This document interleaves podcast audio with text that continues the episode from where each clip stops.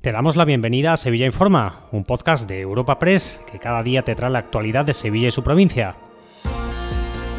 Estas son las noticias más relevantes de nuestra agencia en el día de hoy. Comenzamos un nuevo episodio de Sevilla Informa, el de este martes 10 de octubre, con el plan de choque que Sevilla quiere desplegar para poner freno a los pisos turísticos. El ayuntamiento va a comunicar a la Junta de Andalucía las infracciones que cometan las viviendas con fines turísticos para que la Administración Autonómica les cancele los permisos. Así lo ha confirmado el alcalde José Luis Sanz en un foro de ABC en el que también ha anunciado tres nuevos aparcamientos en la Macarena, Los Remedios y San Pablo Santa Justa, así como obras en la Plaza Nueva una vez que termine la Semana Santa de 2024.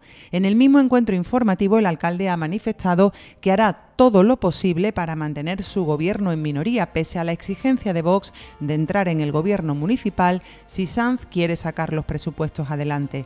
Lo que sí ha podido ser aprobado este martes son las modificaciones presupuestarias por 14 millones que no fueron ni siquiera debatidas la semana pasada al rechazar la oposición la convocatoria de pleno urgente. Así lo ha valorado el portavoz del PP en el ayuntamiento, Juan Bueno.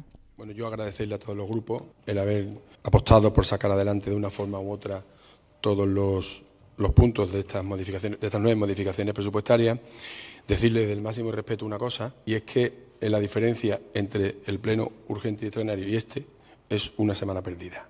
Yo entiendo que nosotros no debemos perder mucho tiempo, pero lo digo con, lo digo con respeto, ¿eh? es, la, la, forma, la fórmula que tengo de decirle que una semana menos.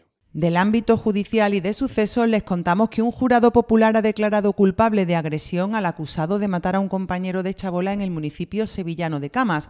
Ha descartado, no obstante, que lo agrediera con una barra de hierro, propinándole varios golpes con el fin de matarlo. La Policía Nacional, por su parte, ha logrado rescatar en menos de 24 horas a un vecino de Morón con problemas de salud que se había perdido en una zona de difícil acceso. Sara Talabán, portavoz de la Policía Nacional había salido al parecer el día anterior a dar un paseo por la zona y debido a su delicado estado de salud se habría caído provocando el accidente que quedara atendido en el lugar que además era de difícil acceso y allí fue localizado por la Policía Nacional, quien tuvo que trasladarlo por medios propios hasta el hospital, ya que a la zona solo podría llegarse con un vehículo todoterreno. El Grupo Municipal Socialista ha aplaudido la decisión de los propietarios del Cine Cervantes de reabrir las puertas el próximo 27 de octubre.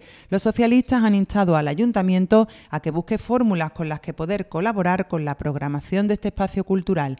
Miriam Díaz, concejal socialista. Confiamos y animamos al público sevillano a que acuda a esta histórica sala de cine, que disfrute de este lugar tan emblemático para nuestra ciudad.